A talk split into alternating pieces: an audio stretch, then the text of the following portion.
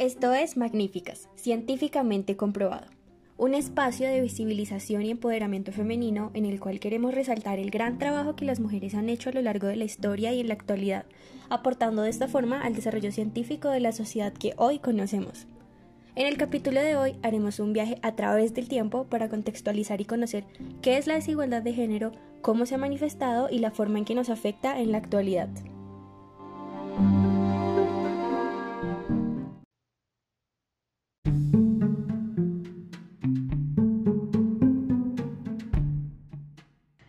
Primer lugar, es importante que aclaremos algunas definiciones, de las cuales puede que tengamos alguna noción. Sin embargo, son términos que debemos dejar totalmente claros desde un principio, pues nos van a permitir comprender la naturaleza del problema del cual queremos hablar en este espacio. Por ejemplo, mucho escuchamos acerca de la desigualdad, pero ¿realmente sabemos a qué nos enfrentamos? ¿Sabemos cuál es la diferencia entre equidad e igualdad? ¿O incluso tenemos claro en qué se diferencia el sexo del género? Tanto se habla hoy en día de todos estos aspectos que a veces utilizamos los términos sin ni siquiera tener en claro qué es lo que representan, y así caemos en un ciclo de desinformación y de confusión. Lo que llamamos igualdad realmente no hace referencia a lo que representa la equidad, y aunque sean conceptos relativos a una situación en la cual no todas las personas reciben lo que por derecho merecen, la diferencia radica en varios aspectos. Para dar un ejemplo claro, solo imaginemos que tenemos a dos personas. Una con recursos económicos para subsistir, pero no lo suficientes para acceder a la universidad.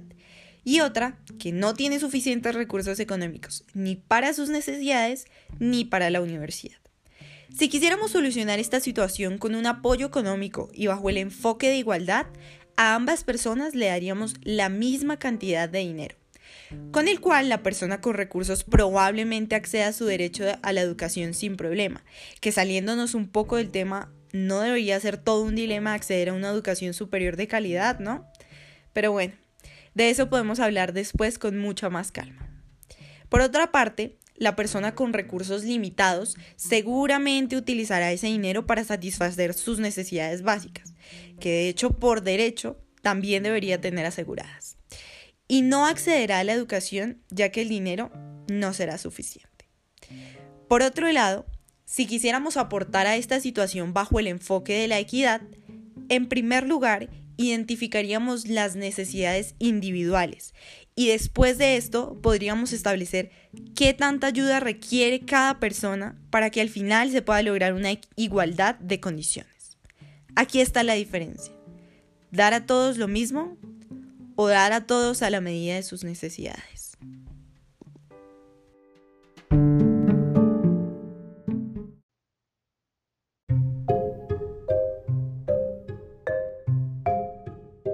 Bueno, y después de esto debemos estar pensando que la equidad es lo máximo, ¿no? Que la equidad es la ley, porque qué mejor que recibir lo que necesito.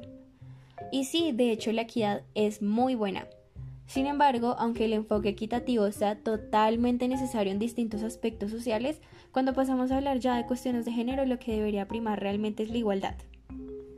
El origen del término equidad y toda esta confusión que se ha venido generando entre igualdad, equidad, desigualdad e inequidad surgió por la acción de conservadores del pasado que buscaban beneficiar sus propios intereses oprimiendo a las mujeres. Según lo expuesto por Alda Faccio y Marta Morgan, el uso de este término se remonta a la Cuarta Conferencia Mundial sobre la Mujer, que fue celebrada en Beijing en el año 1995. Quienes propusieron en un primer momento el uso de la palabra equidad en lugar de igualdad fueron hombres que hacían parte de las fuerzas islámicas fundamentalistas y el Vaticano, incluyendo también a sus seguidores en América Latina. Con el uso de este término, ellos querían evadir sus obligaciones como dirigentes, pues la igualdad significaba también una obligación del Estado, el cual debía garantizar, lograr e informar que el poder fuera tanto de hombres como de mujeres. Y claramente sabemos que eso no les simpatizaba en absoluto a quienes querían perpetuar sus ideales machistas de gobierno y sociedad. Y no es que el término equidad entonces sea incorrecto en cuestiones de género por el hecho de que sean hombres, conservadores y machistas quienes hayan ideado y propuesto su uso. Realmente es por su mismo significado y esencia, junto con otras cuestiones también de derechos humanos a nivel internacional y en diferentes tratados, donde se ha hecho énfasis en lograr la igualdad.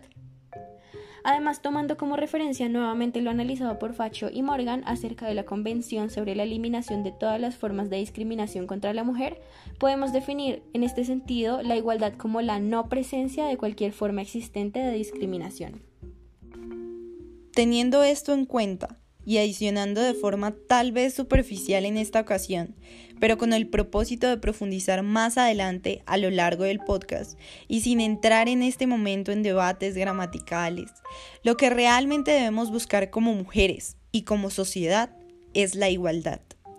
Claro que debemos abordar situaciones bajo un enfoque equitativo, pero en cuestiones de derechos la igualdad supone una obligación que como mujeres nos da una ventaja y es que no solo debemos obtener lo que queremos por ser mujeres, sino porque como seres humanos tenemos derechos por igual que deben ser garantizados en cada sector y cada ámbito de la sociedad. Un enfoque equitativo de género nos permitiría tener condiciones justas de desarrollo, de crecimiento, de acción y de participación. Pero realmente la equidad debería aplicarse para todas las personas en general. La discriminación no es solo de género, y las dificultades tampoco, por lo que cada grupo debería ser apoyado de acuerdo a sus necesidades, garantizando una vida digna.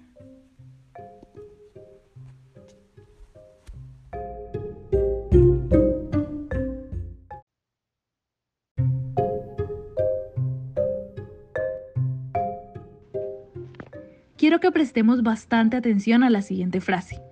Un enfoque igualitario de género nos daría por obligación lo que merecemos por derecho. Interesante, ¿no? bueno, el acceso a los espacios de poder, aprendizaje y realización no son negociables ni limitados a intereses particulares.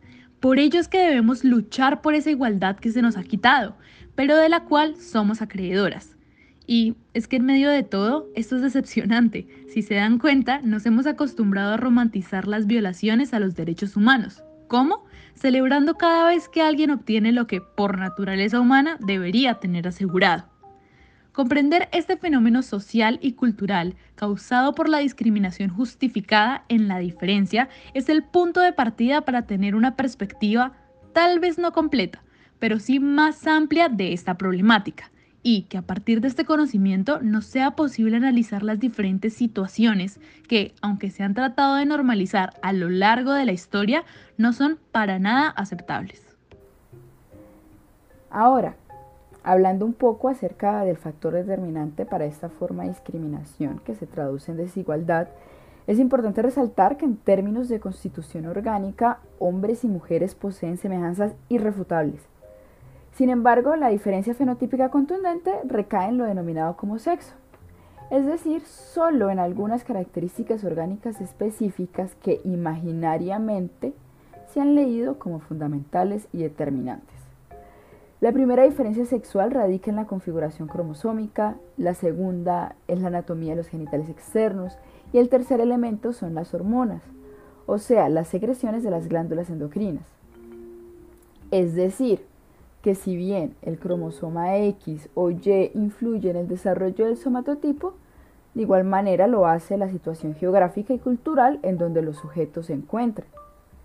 La categoría género es la que nos permite revisar los elementos simbólicos que constituyen el carácter construido y social de los roles, personalidades, de lo considerado socialmente como propio de la diferencia entre hombres y mujeres, lo masculino y lo femenino.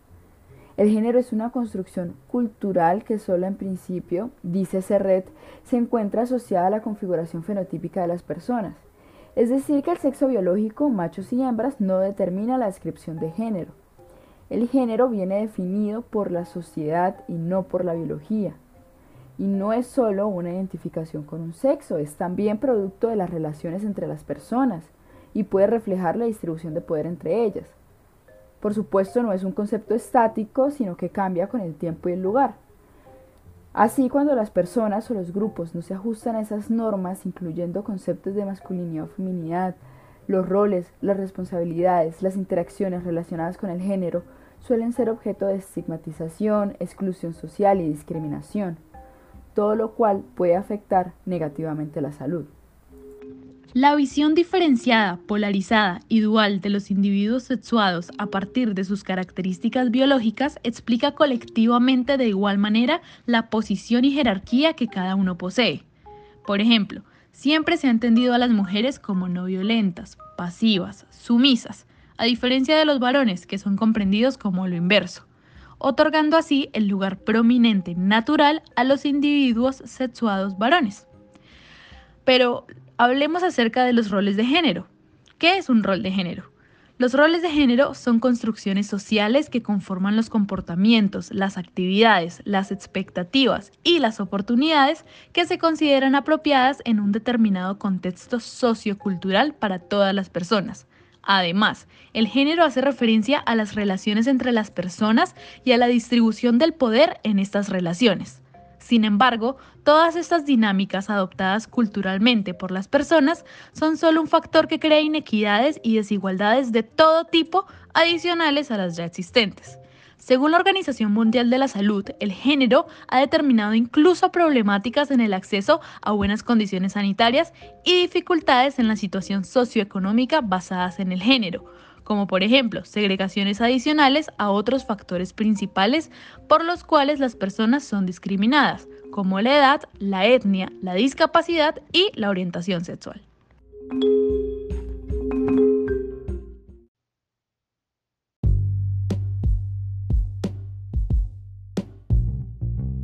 Bien sabemos que la desigualdad de género no es un fenómeno reciente.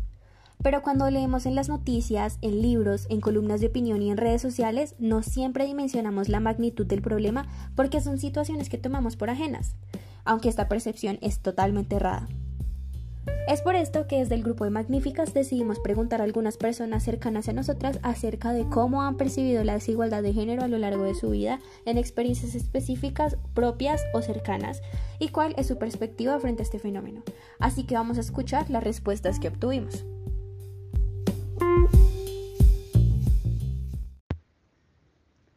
¿Has sido víctima o testigo de la desigualdad de género? Desde mi profesión como docente he tenido que vivir varias situaciones de desigualdad de género, cuando algunos padres de familia no permiten que sus esposas trabajen porque deben, según ellos, dedicarse en las labores del hogar y al cuidado de sus hijos. Y en algunos casos, si trabajan es en las labores propias del campo, como cosechar fruta. Es como si ellos sintieran tener el poder en casa por el hecho de ser quien lleva el sustento económico. Pienso que en pleno siglo XXI no debería existir la desigualdad de género. Ya muchas mujeres han llegado muy alto demostrando las grandes capacidades que tenemos y cómo podemos ser un excelente equipo si trabajamos de la mano. Un claro ejemplo es Diana Trujillo, la ingeniera aeroespacial quien lidera la misión de la NASA a Marte. ¿Has sido víctima o testigo de la desigualdad de género? Sí, en mi familia, desde pequeños, a nosotras las mujeres, siempre nos inculcaron que a los hombres había que atenderlos siempre. Eh, por ejemplo, con mis tíos, a la hora del almuerzo, ellos son los primeros en almorzar. Ellos siempre deben eh, ser los primeros y después ya almuerzan las mujeres. También incluye, por ejemplo, si teníamos parejas sentimentales, también a nuestros primos, eh, siempre tienen el privilegio de sentarse y comer primero. ¿Has percibido en algún momento de tu vida la desigualdad de género? Sí, no solo a nivel local, sino en otras culturas donde en pleno siglo XXI todavía se da dote para recibir a las mujeres en matrimonio, como si las mujeres fueran mercancía que se cambia por, por chivos, por dinero, por oro, no sé, por distintas cosas. En cambio, los hombres, por los hombres sí no piden nada.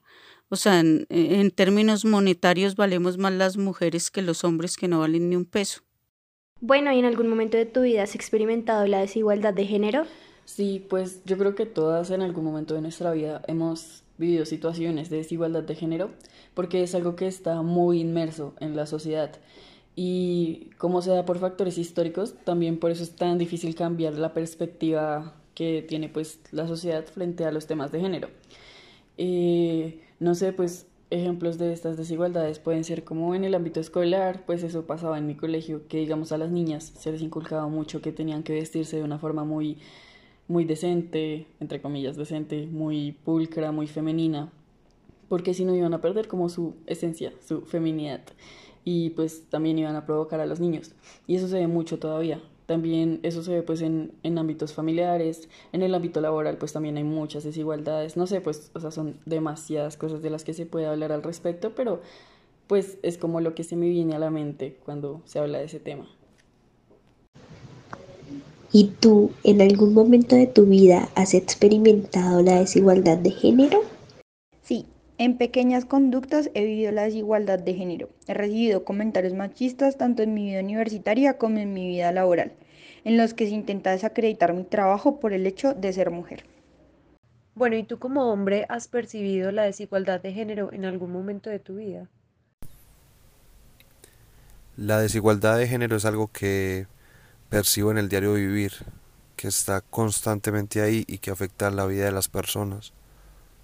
Es evidente, por ejemplo, en el transporte público, cómo se vuelve algo dificultoso para las mujeres debido a que hay hombres que las acosan o que les hacen incómodo este trayecto, por ejemplo, que es algo muy simple.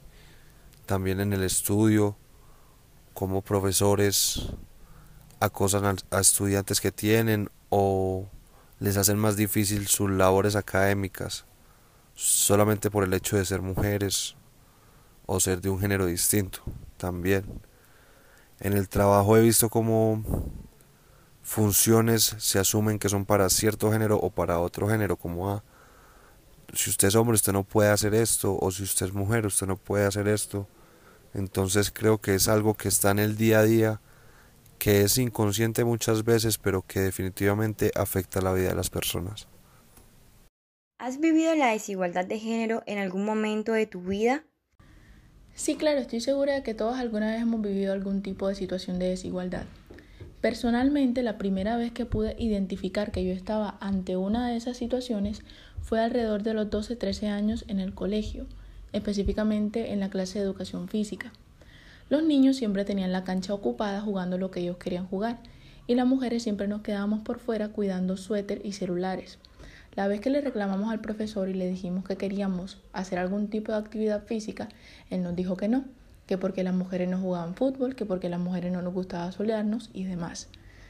La siguiente vez que le reclamamos y fuimos francas y dijimos que de verdad queríamos hacer actividad física, lo que hizo fue darnos una cuerda para saltar y nos dijo que teníamos que hacerlo por fuera de la cancha porque los niños la tenían ocupada y nosotras no podíamos ingresar.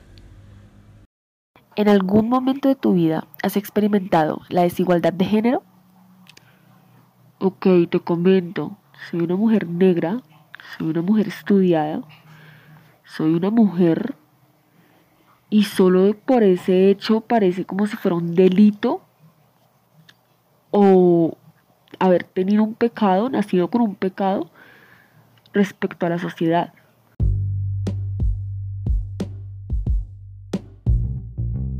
¿Cómo cambia la perspectiva cuando nos damos cuenta de que la desigualdad no es algo reciente ni ajeno? Y aunque puede que con el paso del tiempo se haya ido reduciendo o que no la hayamos vivido de forma tan explícita como antes, no significa que no siga presente y que no debamos trabajar por exponerla y por ponerle un fin. Que en la actualidad exista desigualdad e irrespeto por la diferencia solo nos hace ver cómo después de tantos avances aún seguimos cultural y mentalmente en el pasado.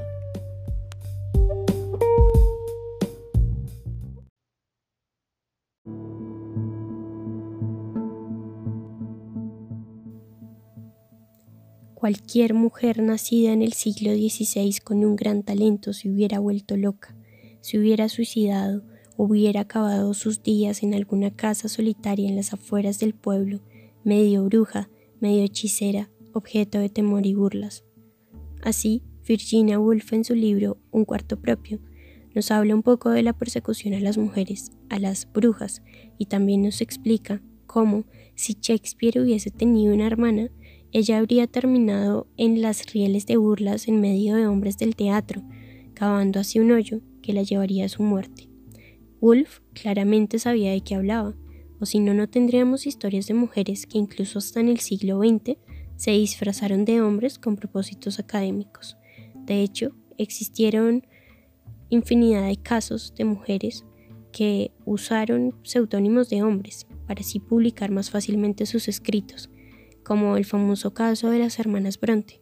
Pero en el mundo de la ciencia, y tal vez menos conocidas, hay también historias de cirujanas y médicas, como lo fueron Margaret Ann Bulkley y Henriette Faber, quienes tuvieron que simular ser siempre el sexo opuesto.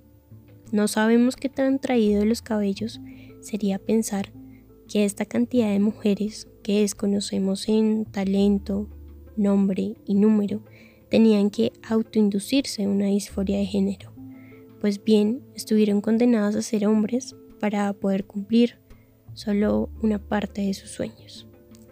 Volvamos a un cuarto propio. Cuando leemos algo sobre una bruja zambullida en agua, una mujer poseída de los demonios, una sabia mujer que vendía hierbas o incluso un hombre muy notable que tenía una madre, nos hallamos, creo, sobre la pista de una novelista mal lograda, una poeta reprimida, alguna Jane Austen muda y desconocida. O podríamos agregar, ¿por qué no?, ante una científica ahogada. Pero ¿por qué fueron tan famosas las brujas? ¿Y quién decidió su cacería?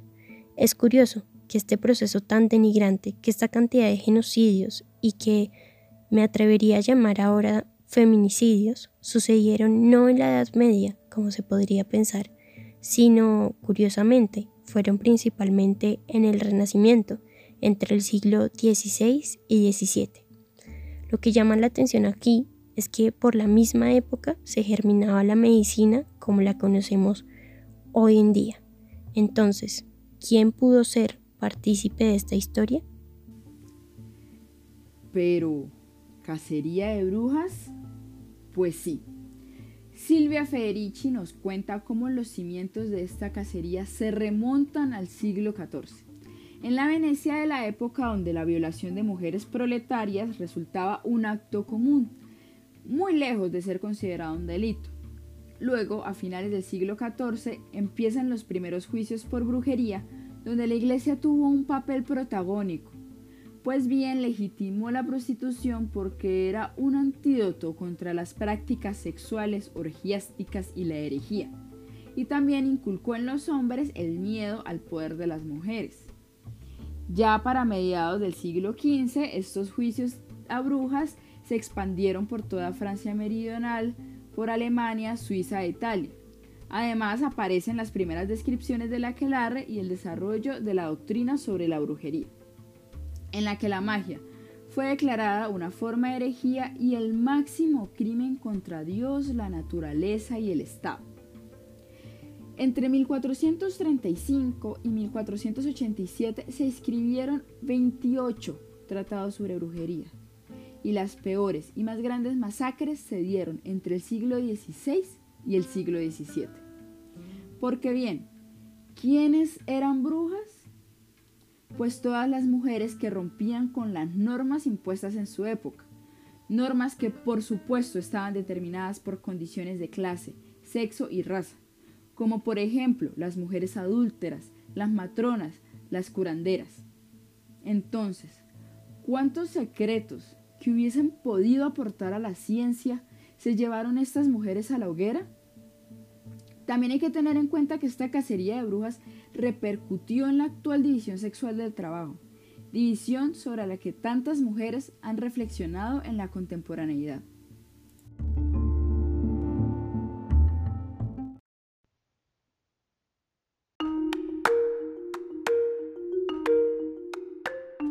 En cuanto a la edad contemporánea, queremos resaltar la figura de Olimpia de Gauche, como fundadora de la Sociedad Popular de las Mujeres en 1791. Fue ella quien propuso la Declaración de los Derechos de la Mujer y de la Ciudadana, respondiendo de esta forma en parte a la Declaración de los Derechos del Hombre y el Ciudadano creada tras la Revolución Francesa. En su declaración, Olimpia exigió trato igualitario para hombres y mujeres en todos los aspectos de la vida, y por ese motivo su voz de rebeldía fue callada en la guillotina tan solo dos años después, en 1793. En segundo lugar, resaltaremos a Marie Wollstonecraft, quien se enfrentó a la obra de Jean-Jacques Rousseau, en el que se defendían los roles de género y la superioridad del hombre sobre la mujer. Asimismo, Marie luchó por un sistema educativo que cubriera niños y niñas sin distinción y escribió La Vindicación de los Derechos de la Mujer y el libro Los Derechos de la Mujer, publicado por su esposo de manera póstuma. El concepto de igualdad de género solamente se empezó a manejar hasta los años 70, en respuesta a todo este proceso histórico de desigualdad entre hombres y mujeres. Esto dio paso a la primera Conferencia Mundial de la Mujer en México en 1975. Y a lo largo de esta década y de la siguiente se hicieron más análisis académicos e históricos sobre las diferencias sociales entre los géneros, evidenciando la existencia de una relación de poder opresiva sobre el género femenino. Aquí vemos cómo entran a figurar personajes reconocidos como Simone de Beauvoir y Betty Friedan, que hablaron del rol y la identidad de las mujeres en la sociedad, en responsabilidades económicas, políticas, buscando así el reconocimiento de género. Como bien Simón hace constantemente esta pregunta en su libro, ¿qué es ser mujer? Bueno, desafortunadamente este proceso no ha sido uniforme a lo largo del mundo y no se separa totalmente el proceso de reivindicación del género, del proceso económico y en general de derechos humanos de un Estado. Es por esto que así actualmente se implica en la legislación internacional que no debe haber una diferencia de derecho entre los géneros. Aún no lo podemos ver aplicado en su totalidad. Entonces, en el pleno siglo XXI, empezamos a hablar de justicia de género, porque se considera que la desigualdad de género debe ser erradicada desde las leyes y el derecho. Sin embargo, los análisis recientes muestran que la base de la desigualdad de género reside en la percepción de la misma desde la cultura y la falta de formación sobre el tema en todo el proceso educativo. Porque es tan subjetivo que vemos cómo fluctúa la interpretación del rol de género según la raza, la posición socioeconómica, la religión y muchos otros. Si todavía piensas que la desigualdad de género no existe, o que es un problema mínimo comparado a todas las otras situaciones a las que se enfrenta la sociedad, esperamos que las cifras puedan hacerte ver la magnitud de este fenómeno. ¿Sabías que según el Instituto Janet Davis, titulado Gender Blights Without Borders, Prejuicios de Género sin Fronteras, la representación en las grandes pantallas de mujeres que trabajan en el campo de las ciencias se limita solo al 12%? ¿Sabías por otro lado que menos del 30% de los investigadores de todo el mundo en las áreas de la ciencia, la tecnología, la ingeniería y las matemáticas son mujeres? Un porcentaje que, además, está peor pagado por sus investigaciones y que no avanza tanto en sus carreras en comparación con los hombres. Según datos de la Organización de las Naciones Unidas para la Educación, la Ciencia y la Cultura, por la UNESCO. ¿Sabías también que según el último informe de la Organización Internacional del Trabajo, aunque en las últimas décadas la incorporación de la mujer al entorno laboral se ha incrementado, solo el 48,5% cuenta con un trabajo remunerado a nivel mundial frente al 75,2% de los hombres y apenas el 22% accede a un alto cargo? Además, según el periódico La Nueva España, un estudio hecho en 83 países demostró que las mujeres ganan entre un 10 y un 30% menos que los hombres por realizar el mismo trabajo. ¿O acaso tenías presente que en Colombia, según la gran encuesta integrada de hogares, la brecha salarial general entre hombres y mujeres fue del 12,9% para el año 2019? Por último, ¿sabías que, según un reportaje del 2020 en el periódico El Tiempo, en el Poder Judicial las mujeres representan solo el 13% de los puestos en los máximos tribunales de justicia. Esto con la excepción de la Jurisdicción Especial para la Paz, la JEP, en donde la participación de ellas asciende al 53%.